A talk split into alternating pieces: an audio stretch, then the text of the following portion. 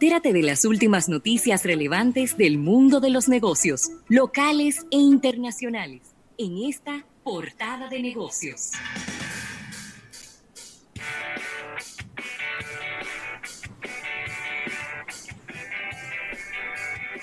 Bueno, y aquí estamos, eh, Rafael, en esta portada de negocios.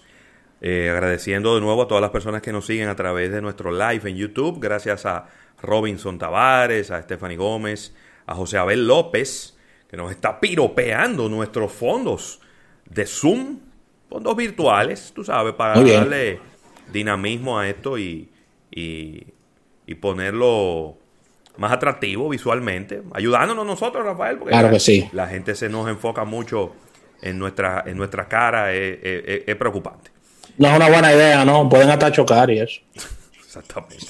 Mira, y tengo por aquí esta, esta nota en donde eh, ya está por aquí, Rafael, quizás lo que fuera la primera empresa de transporte de cruceros, ¿no? Empresa de operación de cruceros, que podría ser la primera en abrir, la primera en reiniciar operaciones después de toda esta pandemia. Y es que, bueno, American Cruise Lines, dicen ellos, que podrían reiniciar operaciones de cruceros para finales del mes de junio. Es decir, pudiera yo eh, ponerle como en 30 días, porque estamos a finales de mayo, finales de junio serían unos 30 días. De acuerdo al medio Cruise Industry News, el, la, el, el crucero más pequeño, es decir, la, el, barco, ¿verdad? Para que la gente me entienda, el barco más pequeño eh, lo estarían poniendo como a un 75% de su capacidad.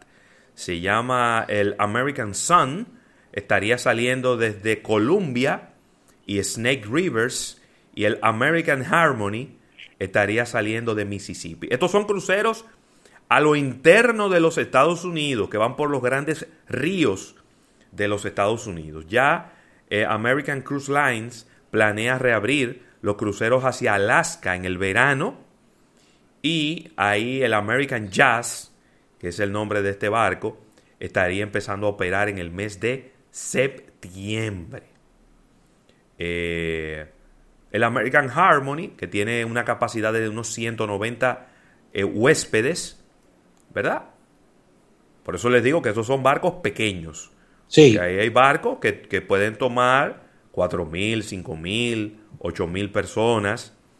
Eh, pero estos son barcos más pequeños y por lo tanto hay, eh, se podría hacer a través de ellos, Rafael, una prueba, un...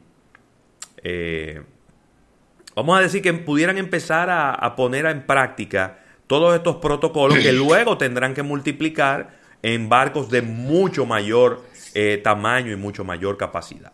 Está la segunda parte de toda esta historia, que es de alguna manera generar confianza en el sector entre los, entre los consumidores y, el tema de, las mismas marcas que regentean eh, todos estos cruceros. Y es comenzando de menos a más, es decir, con barcos no tan amplios para manejar una serie de pruebas y error en todos estos protocolos y entiendo que es una, es una propuesta válida de tú comenzar con, con este tipo de líneas, con barcos no tan enormes y comenzar estas pruebas para ir ganando, para ir ganando la confianza de todos los envueltos, tanto de, de, de los mismos competidores de esta, de esta línea, de esta línea de cruceros, como del mismo consumidor que estará haciendo. Yo te voy a decir algo, ¿eh? Nos podremos sorprendernos de lo que ocurra con los consumidores cuando, cuando empiecen a abrir diferentes establecimientos, cuando empiecen a abrir, cuando las aerolíneas empiecen a funcionar, cuando las líneas de crucero empiecen a funcionar. Porque yo creo, Rafael, estoy convencido que la gente está desesperada la gente está desesperada. Mira, ya lo vimos en, en, en este parque de diversiones en, en Hong Kong.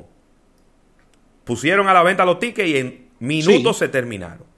Ya Orlando, los parques de Orlando ya tienen fecha de abrir.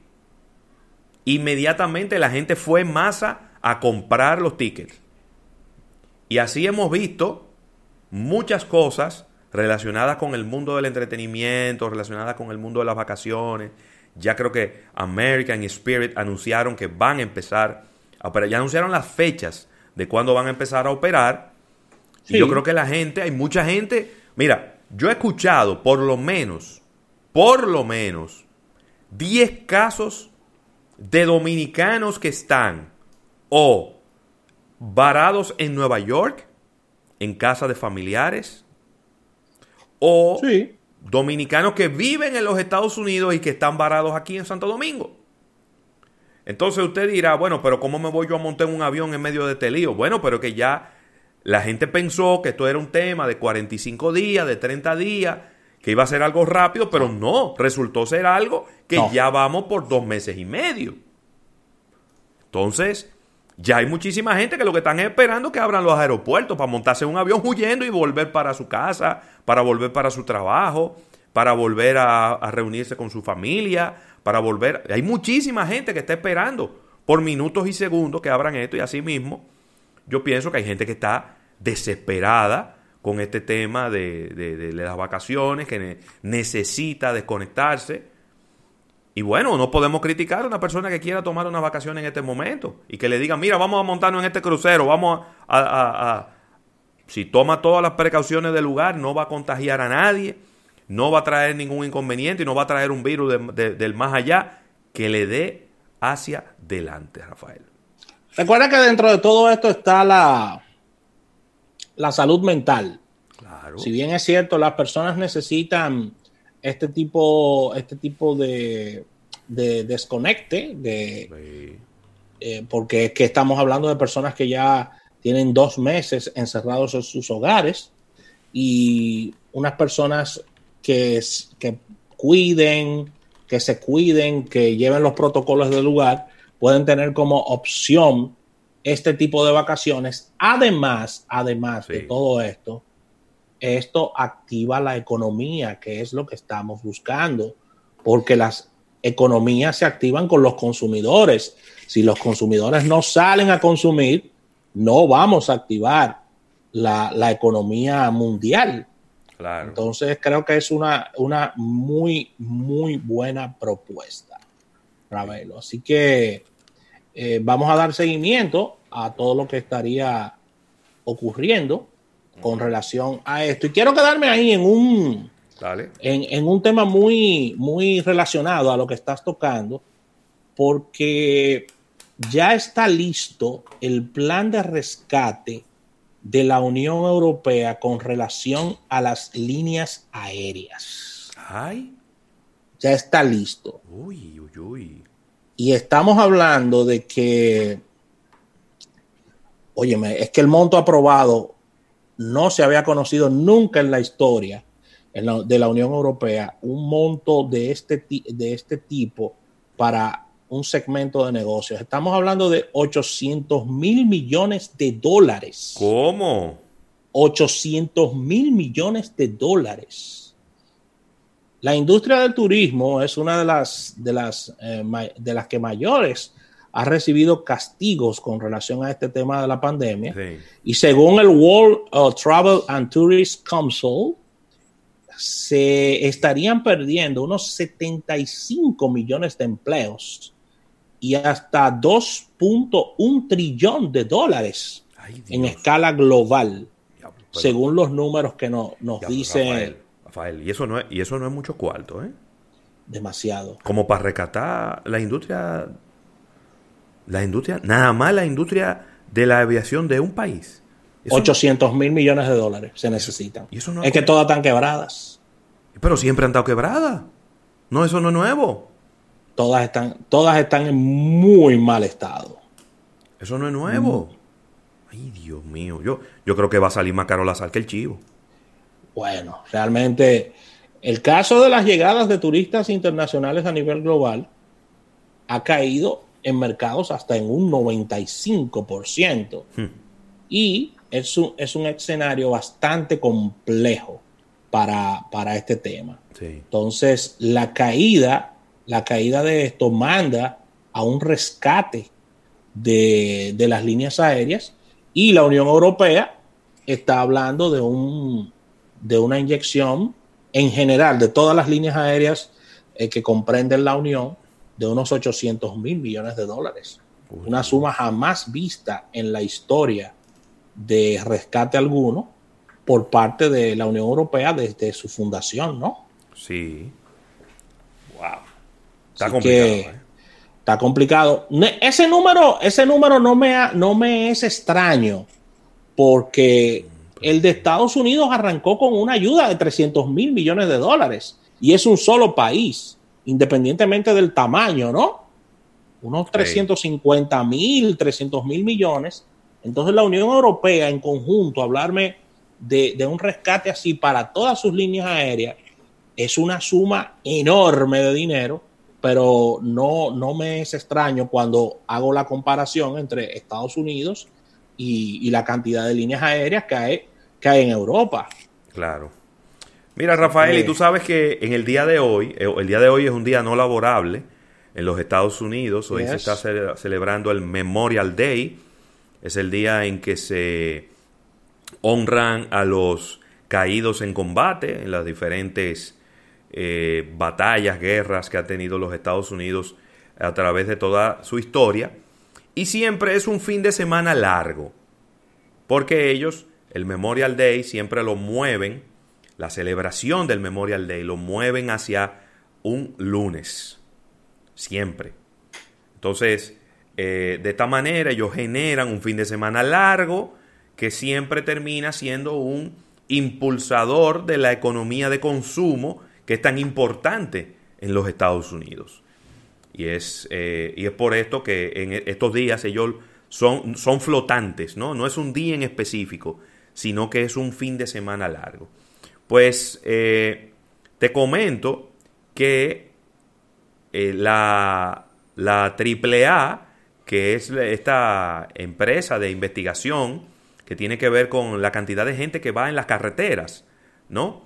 es como una asociación de, los vehículos, de, de, la gente que va en la carretera y de la cantidad de vehículos que hay en la carretera, siempre ellos lanzan un estudio donde nos dicen la cantidad de personas que ellos estiman que se muevan durante este fin de semana. Sin embargo, este año ellos no han querido hacer este pronóstico porque dicen que no está clara la base en base a qué ellos pueden hacer el mismo. Sin embargo, hoy este número, el año pasado, entiéndase 2019, 43 millones de estadounidenses viajaron durante el fin de semana del Memorial Day. ¿Cuántos? 43 millones de norteamericanos. Este es el segundo volumen más alto en toda la historia de la, de la AAA desde que ellos empezaron a medir en el año 2000. Eh, ellos lo que entienden, y lo está diciendo Paula Tweedale, quien es la Senior Vice President de AAA Travel, que con las con las con el distanciamiento físico que todavía está en práctica en muchos estados, este fin de semana pudiera establecer un récord del número más bajo en toda la historia. Hasta el momento ese récord lo tiene el Memorial Day del 2009 que solamente se movieron 31 millones de viajeros. Eh, así que vamos a ver, vamos a ver cómo, cómo funciona todo esto. 26.4 millones de estadounidenses en esa ocasión se movieron en carro, 2.1 millones en avión y cerca de 2 millones en otras vías de transporte como el tren o cruceros.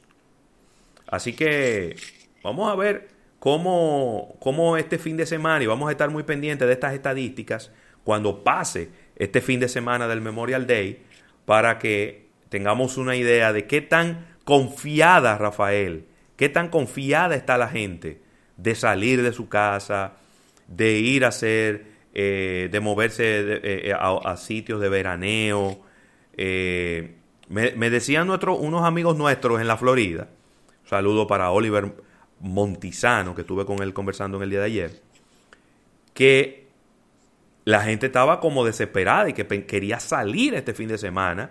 Sin embargo, en la Florida hubo un mal tiempo en el fin de semana, sábado y domingo, y han estado cayendo unos torreciales aguaceros. Entonces eso frenó a mucha gente de salir a las playas y de quizá exponerse un poco en medio de esta situación. Pero en algún momento el clima va a mejorar y entonces la gente va a querer salir a eh, distenderse y salir a, descansar. Y además hay que entenderlo, los estadounidenses no es que tienen muchas fechas para salir eh, de vacaciones y salir a descansar un fin de semana largo. ¿eh? Son un par, un par de fechas en el año y ya hubo una que se perdió, que fue la Semana Santa. Ahí sí. Ahí sí. Hubo una, que ya se perdió. Mira, Ravelo, y sigue la segunda, la segunda parte de esta telenovela de Venezuela y DirecTV, ya que el Tribunal Supremo de Venezuela está ordenando la restitución de la señal de DirecTV y la, y la ocupación militar de sus instalaciones. Yo quiero ver cómo ellos van a ocupar el satélite también. Yo te, iba a preguntar, yo te iba a preguntar eso, y que ponga un cable ahí, dale on y que entre la señal. Óyeme, es que a veces uno oye noticias. Mira lo rápido que te respondí. Es decir, DirecTV no va por cable. No. DirecTV es televisión satelital. Te instalan una antena en tu casa y desde esa antena tú jala la señal que va desde, el aire. No es un alambre que va. Entonces, sencillamente, desde la oficina de ellos, no sé dónde que estará, en Wichita, a lo mejor, ellos hacen una llamada telefónica y dicen, eh, el satélite que está enfocando para Venezuela, apágalo, por favor. Y ya. Así de simple. esos son tres botones. Sí, eso es una programación, eso es sentarse y programar algo y ¡pum! Ya se cayó. Sí. Eso es gana de pelear, ¿eh? Gana de pelear. Hay gente que tú la ves discutiendo y los dos están de acuerdo y tú lo oyes discutiendo.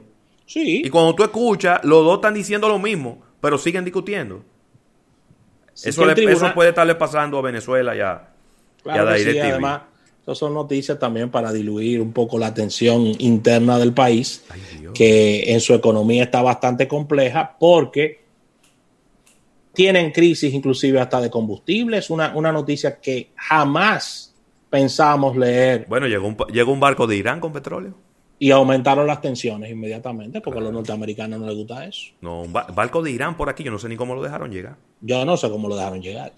Así que ya tú sabes, la sala constitucional del Tribunal Supremo de Justicia dijo que bajo el amparo de su, de, su poder, eh, ordena a la empresa Galaxy Entertainment de Venezuela, eh, DirecTV Venezuela, continuar de manera inmediata con la presentación de servicios de televisión por suscripción, dijo la, esta máxima entidad en su comunicado. Así que se calcula que DirecTV manejaba por lo menos, por lo menos el 45,3% del mercado de televisión paga en el país. Eso es mucho. 45,3% y se quiso entrevistar a altos ejecutivos de ATT, los cuales no emitieron ningún comentario al respecto, Ravelo, con relación a esta noticia. Así que vamos a ver cuál es el cubanito que van a poner a conectarse a DirecTV, eh, los amigos venezolanos. a que van a poner a conectar esa, esa señal satelital a las televisoras de Venezuela. Eso, es un correo electrónico. Mira, eso es un correo electrónico. Eso es un correo electrónico. Que decirle a, todas las todas las señales de todos los canales que entran por DirecTV, que si yo, ESPN, tú le, eh, eh, DirecTV le va a mandar un correo a ESPN y le va a decir, mira, la señal en la latitud 27, longitud 38, apágala. Sí. Y por ahí lo único que ellos van, lo pueden recibir a lo mejor es de extremo a extremo. Esto contará con el auxilio, ya para finalizar mi comentario, con la Fuerza Armada Nacional Bolivariana de Venezuela. Así que le deseamos suerte a los venezolanos. Bueno, mi hermano. Con este tema, porque yo no creo que ellos se junten con DirecTV por mucho tiempo. No, pues tú eres loco, tú eres loco. Nada. Bueno, hasta aquí esta portada de negocio, Rafael. Suerte por allá.